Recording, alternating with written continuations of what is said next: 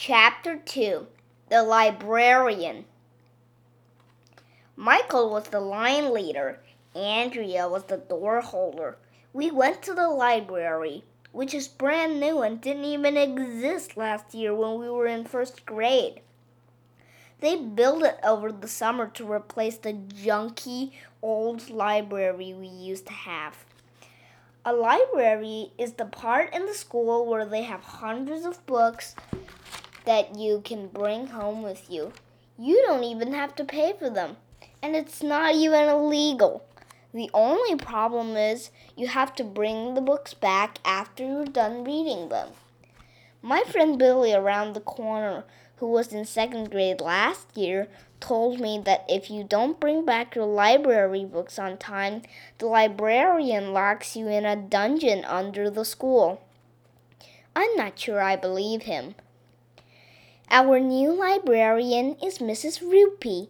Miss Daisy told us as we lined up in the hallway outside the library. Everybody be on your best behavior so you'll make a good impression on her. I'm always on my best behavior, said Andrea Young. She made a big, dopey smile at Miss Daisy.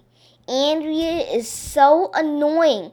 If somebody told her to be on her worst behavior, she wouldn't know what to do. When we went into the new library, we were shocked. Right in the middle of the room was a giant tree.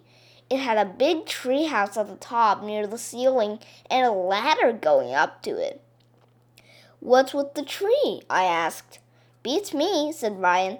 How do you think they got it into the library? Maybe it just grew in here over the summer, guessed Michael. Trees don't grow in libraries, said Andrea, as if she knows anything about trees.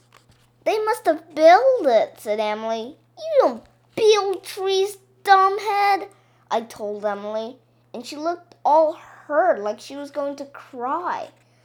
The tree was really cool. Some of us started to climb it, but Miss Daisy said we had to get off because it was time for library period to start.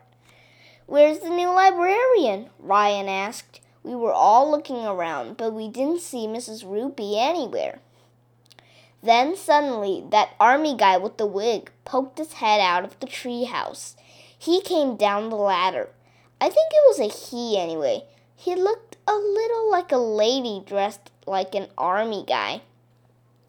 When he got to the bottom, the army guy with the wig stood all straight and proud at attention.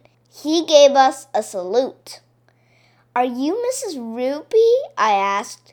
Certainly not, the army guy said. My name is George Washington. I am the first president of the United States and father of our country.